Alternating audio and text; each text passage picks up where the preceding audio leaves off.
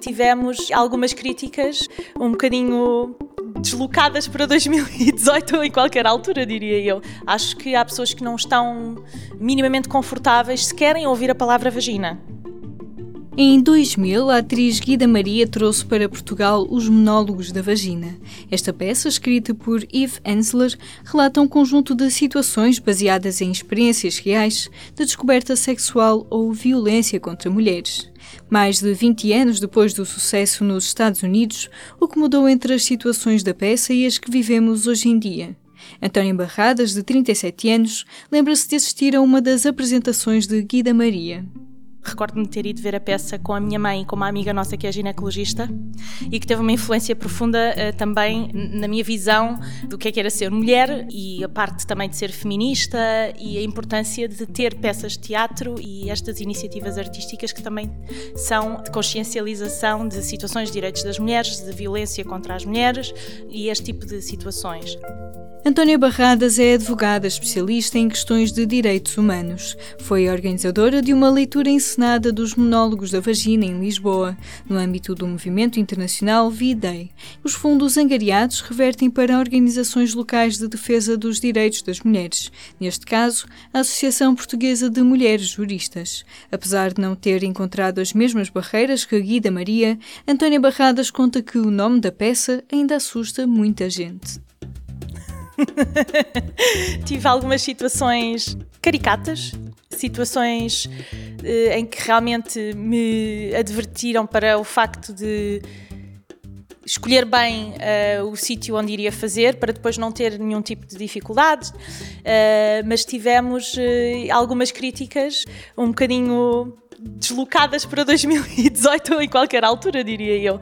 Porque mesmo sendo o nosso cartaz, porque o nosso cartaz é um símbolo bastante abstrato que simboliza uma vagina, as pessoas têm reações inesperadas e, não e pessoas de todas as idades. Portanto, não é uma questão de gerações, isto é uma questão mesmo de, de social.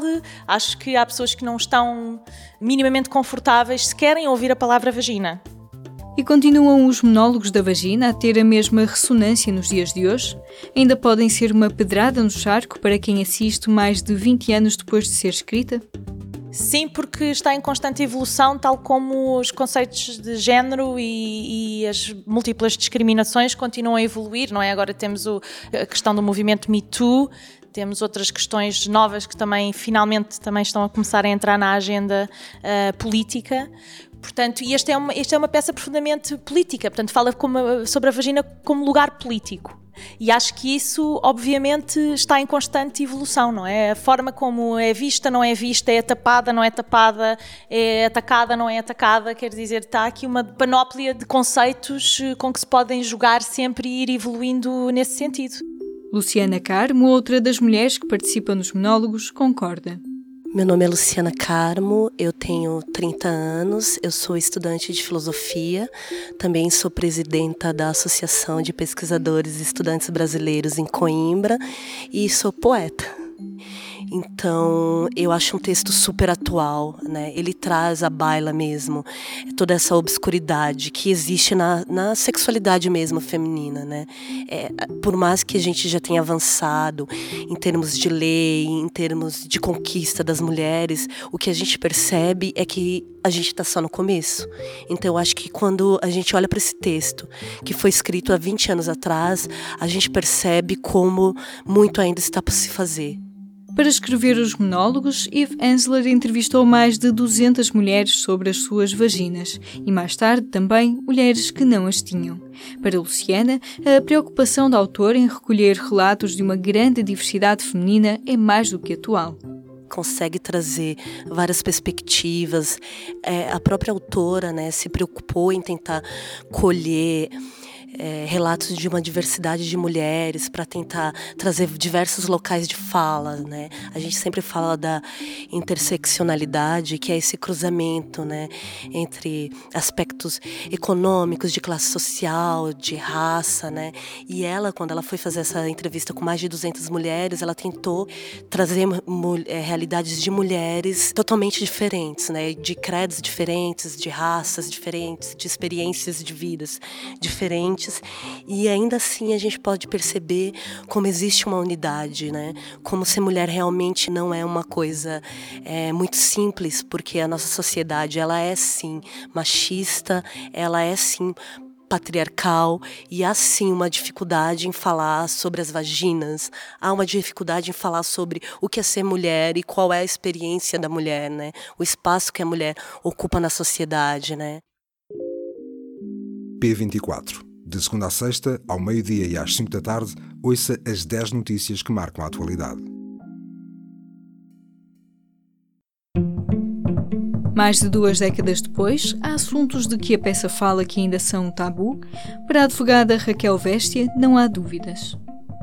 Olá, eu sou a Raquel Véstia, tenho 34 anos, eh, sou advogada especialista em direitos humanos, também tenho uma especialidade na área de, do género.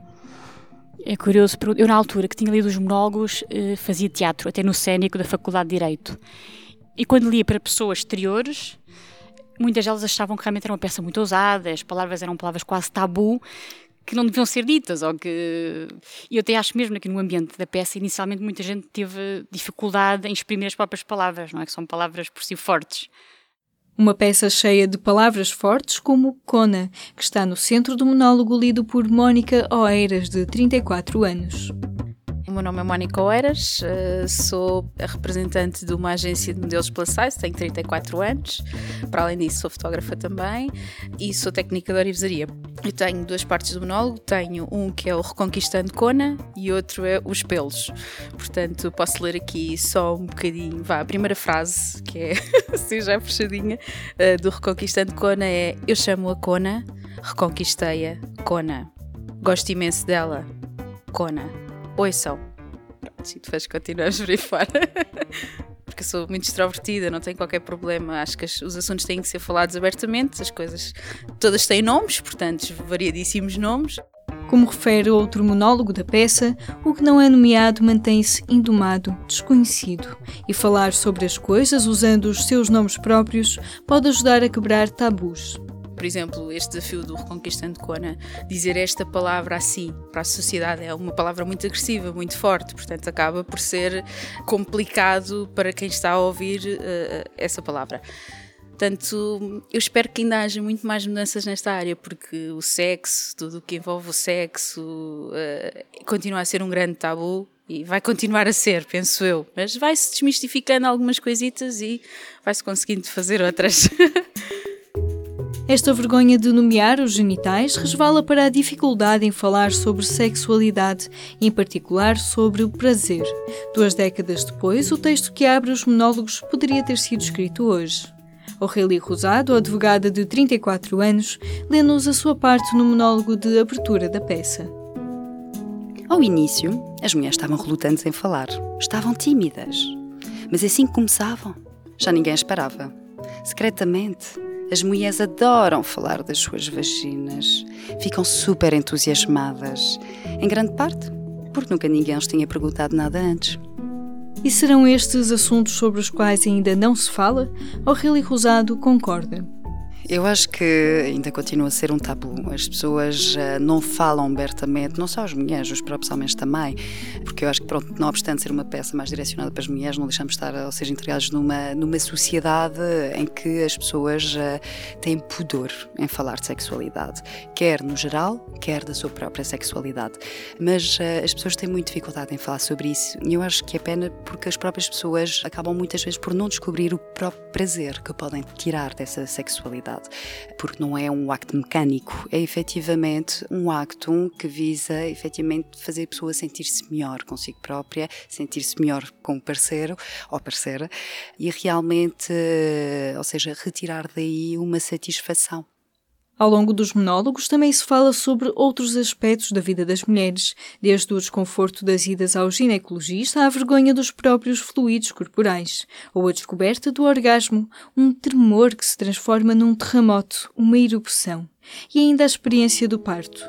Melanie Fallini, de 28 anos, fala-nos com doçura sobre um dos momentos que mais marcou a sua leitura dos monólogos da vagina, a descrição de uma mulher a dar à luz. Uh, o meu nome é Melanie Folini, vivo em Lisboa há seis meses e Uh, atualmente dou aulas de inglês e alemão num colégio internacional. Um, gosto muito quando é uma testemunhança de uma mulher que assiste a um parto. Também porque estou grávida, então deixa-me. A primeira vez que eu vi, chorei um bocado porque é muito tocante, porque tem uma comparação da vagina com o coração e gostei muito daquela parte. A estudante Luciana Carmo, que já é mãe, também vê neste monólogo um bonito final para a peça. Tem um texto, né, uma fala que é muito bonita, que é o relato do parto, por exemplo, que é muito bonito. E tem uma parte que ela fala ali, como que a gente pode deixar de ser tão insensível e não reparar como a vagina é também é, é divina ela traz a vida, né? Ela é capaz de sangrar e de sobreviver por nós, de se sacrificar. Monólogos da Vagina guia-nos por questões globais de violência contra mulheres e raparigas, abuso sexual, mutilação genital feminina. Ao longo das entrevistas, um dos momentos mais marcantes para a autora, Eve Ensler, foi ouvir as histórias de um grupo de sobreviventes da Guerra da Bósnia. Estas mulheres são protagonistas do monólogo A Minha Vagina Era a Minha Aldeia. O guião adaptou-se ao longo dos anos e integrou perspectivas ausentes, como o caso das mulheres trans. No elenco deste monólogo, reencontramos Dani Bento. O meu nome é Daniela Filipe Bento, tenho 31 anos, uh, sou engenheira de software, uh, estudante de astrofísica e por acaso sou trans, uma mulher trans e não binária.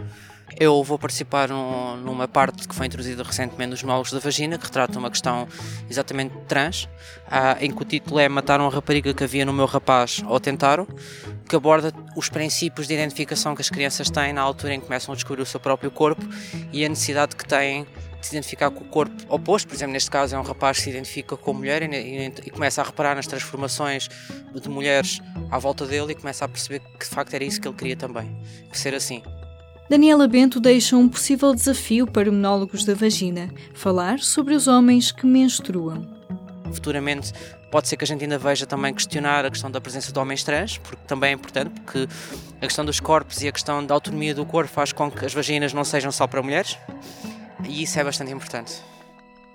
Para Aurélia Rosado, outros temas têm entrado na agenda política do movimento feminista, como as questões do assédio ou ainda os problemas das refugiadas.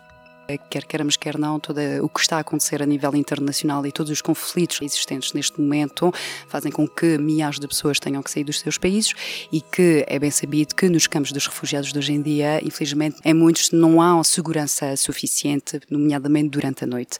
E muitas mulheres, crianças, raparigas, como até crianças rapazes, podem ser raptados como violentados, eh, quer fisicamente, quer sexualmente.